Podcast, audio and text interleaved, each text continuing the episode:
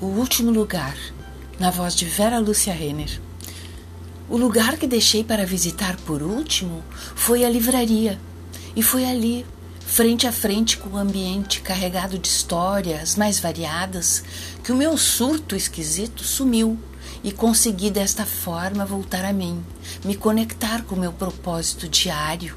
me sentir novamente refém do teclado, da fúria na busca de ideias, do destino marcado com letras misturadas e assim, ressabiada pelo arroubo involuntário,